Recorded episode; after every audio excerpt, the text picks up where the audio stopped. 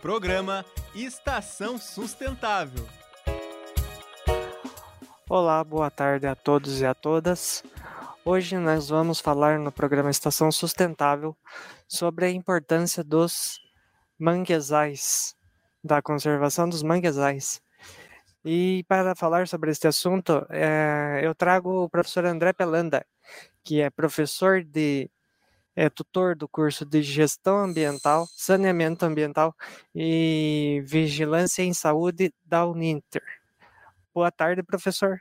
Passo a palavra. Boa tarde, professor João. Boa tarde, senhoras e senhores. Sejam muito bem-vindos a mais, uma, é, mais um episódio do nosso programa Estação Sustentável. Para quem ainda não me conhece, eu sou o professor André Pelanda e conforme o professor, me, professor João mencionou, eu atuo na, na, tutoria do curso de gestão ambiental e também na tutoria do curso de saneamento ambiental, que são dois cursos na área de, da área ambiental da nossa escola, né? É, hoje nós vamos falar a respeito dos manguezais, né? Dentro do contexto é, dos ambientes costeiros e marinhos, né? Além dos manguezais, nós vamos falar também a respeito é, dos costões rochosos, também dos recifes de corais e também das áreas de restinga, que são um ecossistema é, bastante importância aí é, ao longo da costa brasileira, né? Então, pessoal, vamos falar aqui a respeito dos ambientes costeiros e marinhos, começando pelos manguezais. Nessa imagem que eu trouxe aqui, nós podemos observar um ecossistema de manguezal.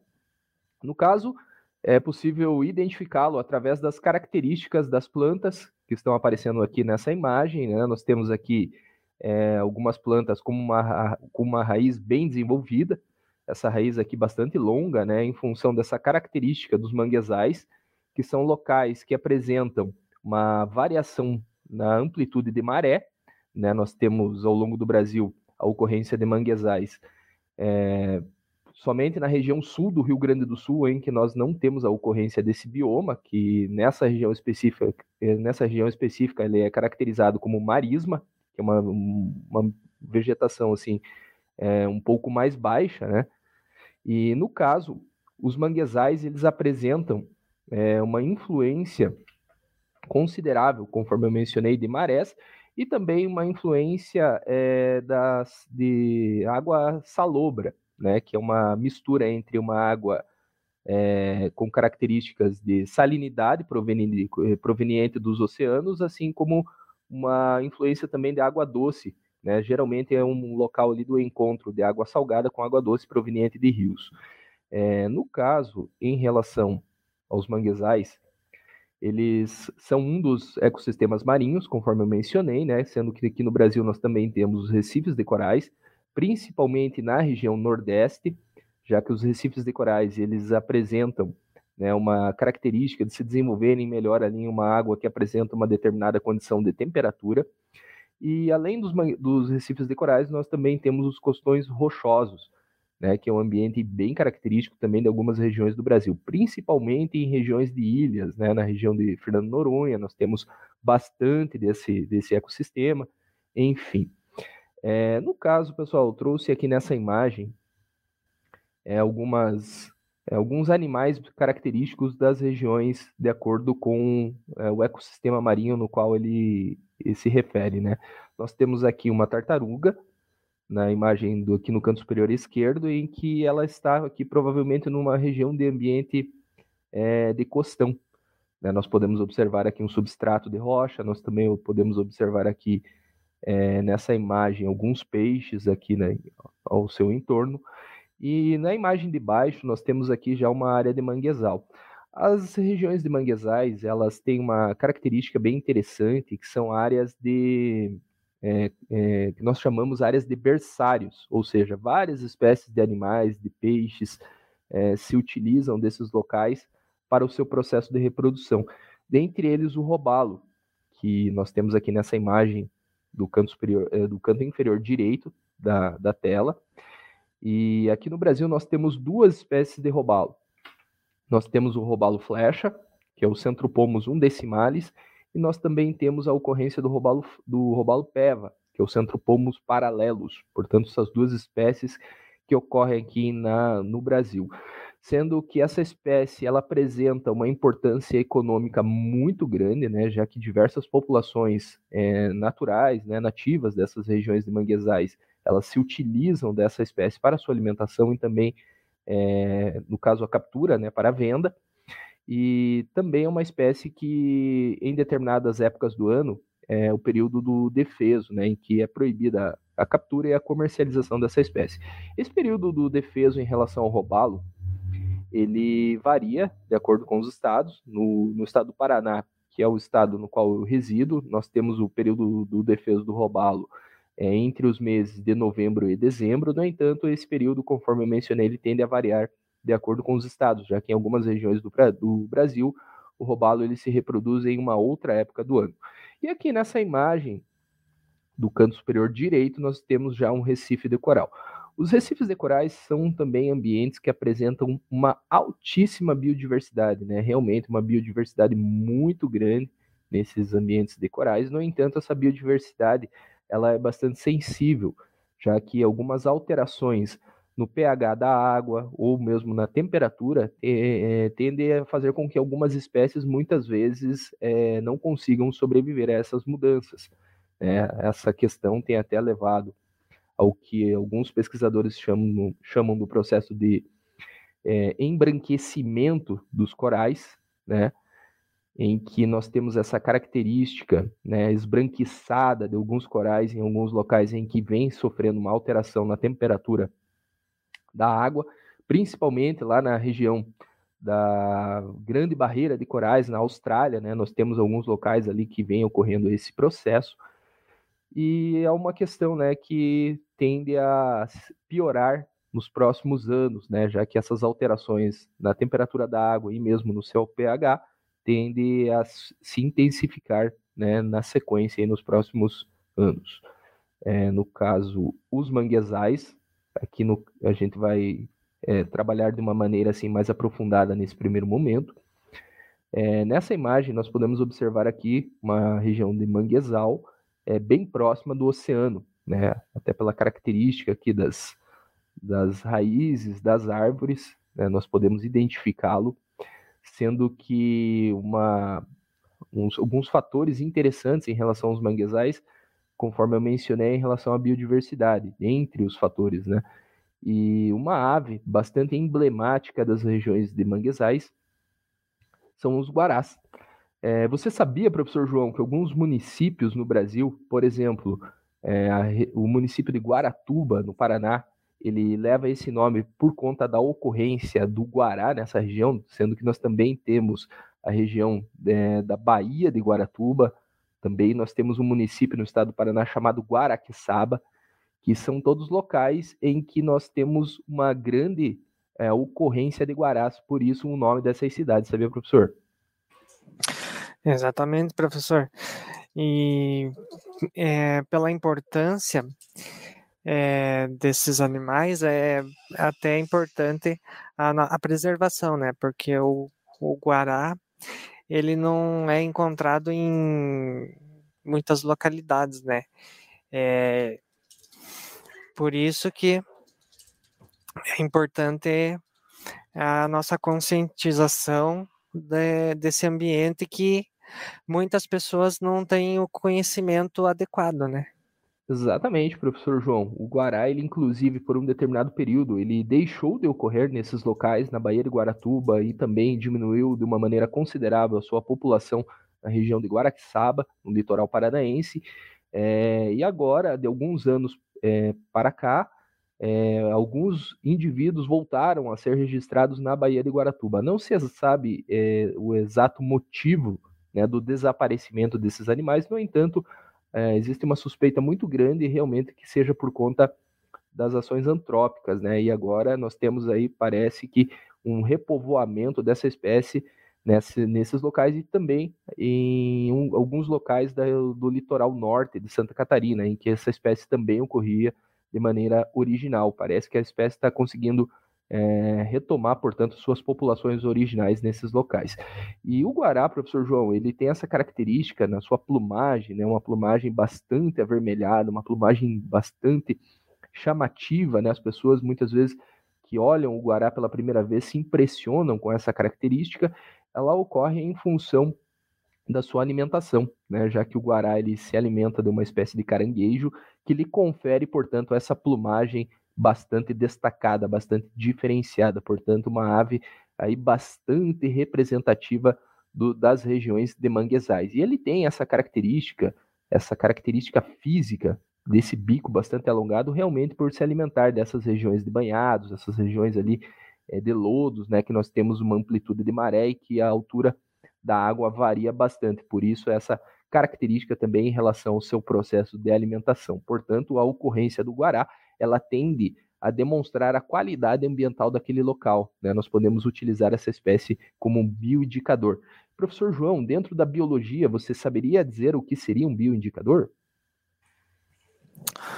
Um bioindicador, professor, é uma espécie que ela só ela traz é, a ocorrência dela em determinada localidade traz é, a, a, como é que eu posso dizer a indicação da qualidade a, ambiental daquele isso, local, né, professor? Daquele Exato. local. É, por ser espécies sensíveis, elas, elas podem é, desaparecer a qualquer é, ação antrópica que ocorra. Exatamente, professor João, a sua explicação foi maravilhosa e um bioindicador ele é muito importante para que nós possamos, digamos assim, como que medir a temperatura de um determinado ecossistema. Se um ecossistema ele encontra-se degradado, consequentemente, algumas espécies tendem a desaparecer desse local. E, no entanto, algumas espécies também podem indicar a qualidade ambiental. Portanto, a ocorrência do guará ela pode refletir como um ecossistema, né, uma região de manguezal que apresenta uma qualidade ambiental. E dando sequência aqui aos nossos slides, aqui nós trouxemos uma imagem do robalo flecha, conforme eu mencionei, né, uma espécie bem característica também das regiões de manguezais. E nós também temos a ocorrência é, dentro dos ecossistemas costeiros e marinhos dos costões rochosos. Os costões rochosos, eles têm uma característica é, interessante que é de uma grande movimentação de águas, né? Já que são ambientes em que nós temos é, a ocorrência de rochas, né? E muitas vezes, em uma situação de mar agitado, consequentemente, ali serão ambientes que terá uma grande movimentação é, da água por conta do impacto das ondas. E algumas espécies de animais e peixes também estão adaptadas à ocorrência desses locais. É, no caso aqui, eu trouxe uma imagem, é, o exemplo da garupa, a garupa é um peixe bem característico dessas regiões de costões. Ela vive ali entre as fendas das pedras e se alimenta de pequenos crustáceos, também de pequenos peixes. É né? um, um peixe que tem uma alimentação, né? uma dieta bastante variada. Sendo que, além da garupa, nessas, nessas regiões de ambientes costeiros, é, no caso especificamente em relação aos costões rochosos, nós também temos a ocorrência do mero, também do badejo, do sargo, que são todas espécies de peixes adaptadas a esses ambientes. Dificilmente, por exemplo, um biólogo, um pesquisador é, que conhece essas espécies vai identificar, vai conseguir localizar uma garupa em um local em que apresenta um, uma região é, marinha de, de, fundo somente arenoso, né? Portanto, a garupa ela, e o mero e o badejo estão associados a esses ambientes de rochas, pedras, enfim. E muitas vezes também, professor João, são em locais em que essas espécies encontram-se ameaçadas é, por conta da pesca, né? No caso, é, a pesca ilegal, a pesca de arrastão, que muitas vezes é praticada ao longo do litoral brasileiro, são afundadas algumas manilhas é, de cimento para que esses, é, esses, essas manilhas elas possam ser, servir ali como um ambiente de refúgio para esses animais, já que com a passagem, por exemplo, de uma rede de arrasto, é, essa espécie vai conseguir ali se proteger nesse local e, consequentemente, evitar a sua, a sua captura, né? no caso a garupa. Se eu não me engano, ela está na lista de animais ameaçados de extinção. Professor, você gostaria de fazer algum comentário? É, só complementando, ela está assim na lista de ameaça, animais ameaçados, mas com relação à pesca predatória, professor, ela, além de ser um crime ambiental, ela traz um, um importante é, desequilíbrio para as espécies que justamente estão ameaçadas, porque como ela é uma pesca é, de, de arrasto, todos os animais que estão à sua volta eles vão ser capturados. Então ela é uma pesca que não tem nenhum controle é, de, de espécies, professor. Exatamente isso que ocorre mesmo, professor João. A pesca de arrasto ela tende a ter uma característica muito destrutiva, né, já que não é capturado realmente somente a espécie objetivo e sim todas as espécies que não têm valor comercial. E esses é, demais animais que são capturados, eles são simplesmente descartados, né? É, portanto, acaba trazendo um grande prejuízo aí para os ecossistemas e para a biodiversidade nesses ambientes marinhos. É, no caso, é, o nosso próximo ecossistema aqui será a restinga, que nós vamos trabalhar assim de uma maneira em que nós vamos demonstrar a importância desse ecossistema não somente para o equilíbrio ambiental, mas também é, para as cidades litorâneas, já que os ambientes de restinga, em uma, uma, situação de tempo adverso, vamos por assim, um dia em que o mar está com um processo de ressaca, consequentemente a restinga ela tende a atuar, a atuar como uma zona de amortecimento, ou seja, é, é, um local em que as ondas do mar ali, em uma situação de vendaval ou de ressaca, elas vão estar quebrando, digamos assim, entre aspas, né? É, no entanto, a partir do momento em que nós temos uma retirada desses ambientes de restinga, né, uma substituição desse ecossistema, consequentemente, a infraestrutura das cidades próximas à faixa de areia da praia vai ter as suas consequências. Aqui nós trouxemos nessa imagem uma situação bem clara de uma degradação, né, que é, aparentemente é uma casa que acabou sendo é, danificada por conta da ação das ondas, né? E nesse caso, uma demonstração muito clara da importância da restinga. A partir do momento que nós temos a retirada dessa vegetação, muitas vezes as pessoas pensam da seguinte maneira, professor João: ah, a restinga só serve para criar cobra. Eu já ouvi esse, esse termo. No entanto, ela apresenta uma importância ecológica muito grande. Existem espécies endêmicas. É, dentro da biologia, o termo endemismo ele se refere àquelas espécies que vivem em somente um local e não conseguem se adaptar ah, para viver em outros locais. Portanto, a partir do momento em que nós temos a retirada da restinga, consequentemente, algumas espécies que só vivem naquele local vão estar desaparecendo e muitas vezes até correrão o risco de serem ameaçadas de um processo de extinção por conta dessas alterações dos seus ambientes naturais. E no caso, professor João, também um exemplo bem interessante é no, aqui no litoral paranaense, em que nós temos o município de Matinho, Matinhos. É, aqui nós podemos observar nessa imagem a faixa de areia da praia, e aqui nessa região onde está localizada a calçada, aqui próximo da rua, era uma área original de Restinga. No entanto, essa área foi alterada, foi substituída.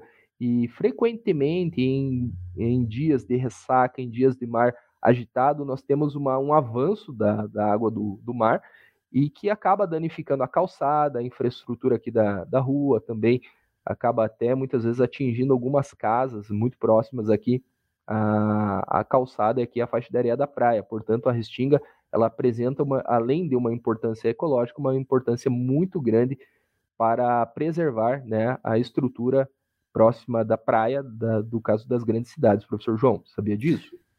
Nessa imagem aí, professor, o que me chamou a atenção até foi, além da faixa estreita de Restinga, é, as questão do, das pedras ali, pedregulhos, que é, pela retirada dessa restinga, o próprio município, pelos seus órgãos competentes, vai ter que colocar essas pedras como está ali para tentar evitar as ressacas, né, professor? Que, que causa diversos problemas é, para a população também, além da, do prejuízo ambiental. Sim, professor João, exatamente isso. O motivo da colocada dessas grandes rochas aqui, dessas é, eu não sei se qual rocha especificamente que é. No entanto, é realmente para amortecer né, o impacto das ondas aqui. Caso contrário, é, vai avançando aqui a água do mar e vai consequentemente quebrando aqui a calçada, causando diversos danos aqui a, ao próprio asfalto. No entanto, em dias em que o mar está muito agitado, essa água acaba avançando aqui e gera todo uma, um processo de dano ali, né, no, no asfalto, enfim. Portanto, a Restinga apresenta toda essa importância aí é, no que se refere, né, a dias de em que nós temos o mar agitado.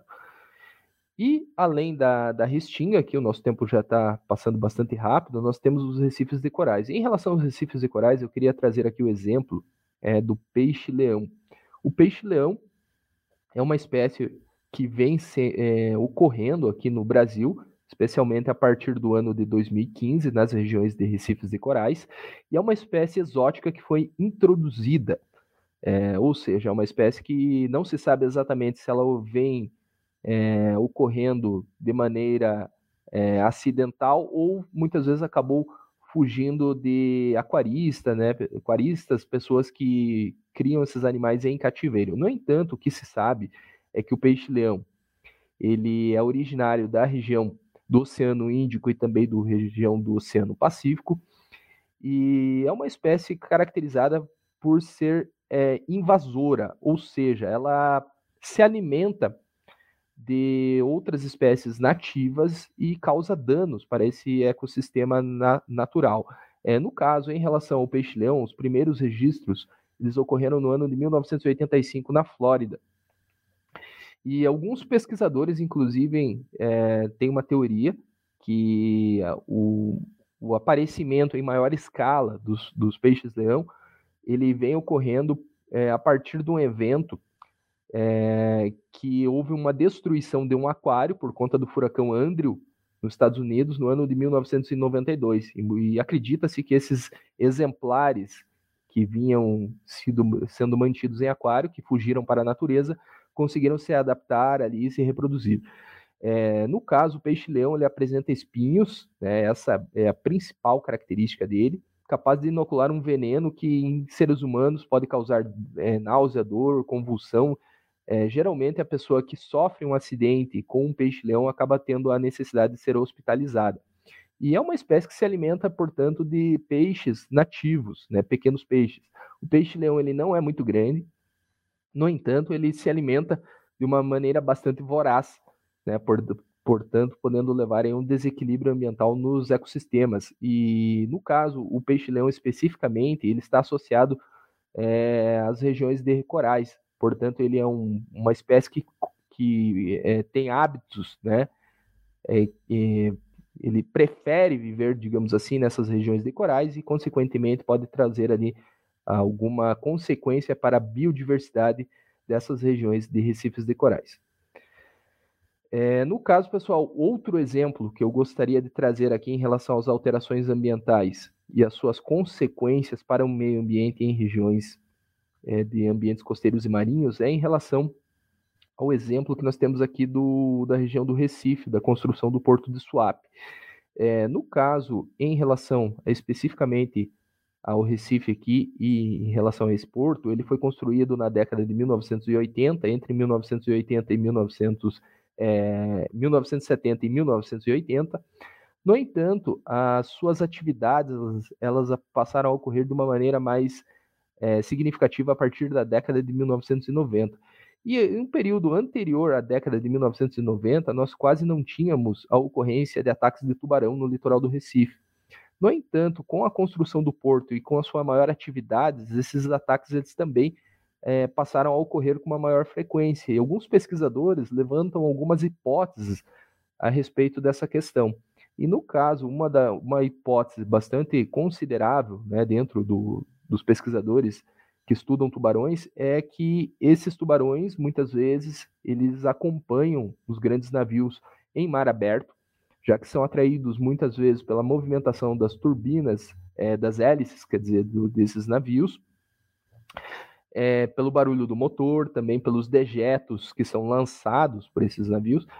E a partir do momento que eles vêm acompanhando esses, esses navios e adentram na região do porto, nós temos uma região é, de um canal muito profundo, que é paralelo às praias no Recife. E muitas vezes esses tubarões eles penetram nesse canal e acabam se aproximando de uma maneira aí bastante frequente dos banhistas, muitas vezes gerando essa possibilidade de ataques de tubarão. É, no caso, uma possibilidade também é, bastante considerada é que esse porto ele foi construído em uma região de manguezal.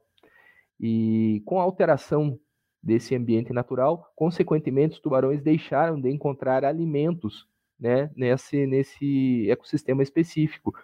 Consequentemente, fazendo com que passassem a se deslocar até outros locais para o seu processo de alimentação. E também pode ter facilitado a aproximação desses tubarões das regiões de praia.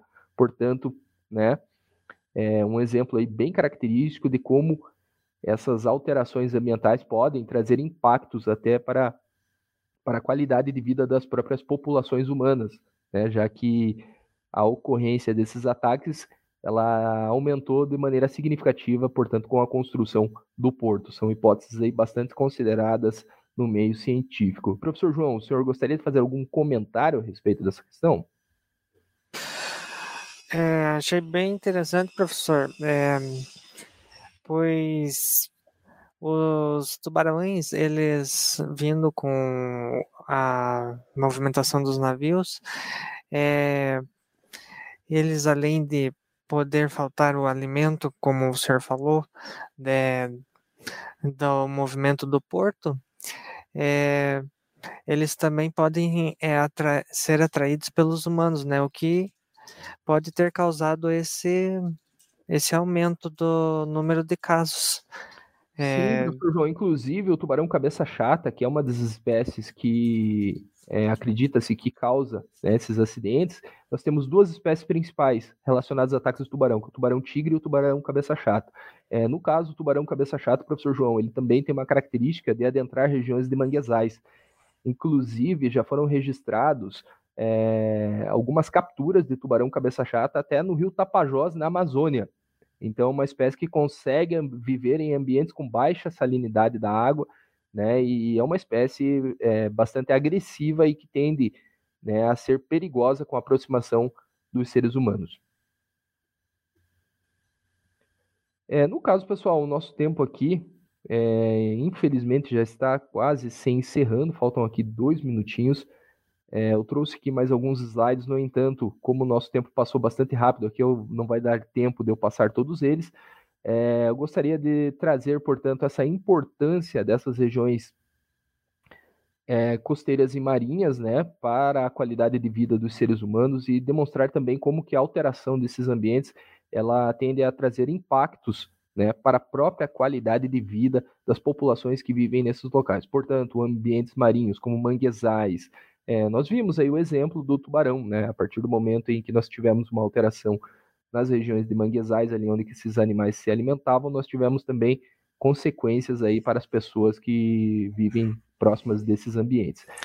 Então, seria basicamente isso. Gostaria de agradecer ao professor João pela disponibilidade de participar aqui comigo nesse momento e passo a palavra ao professor João para, sua, para suas considerações finais e finalização aqui do nosso episódio de hoje.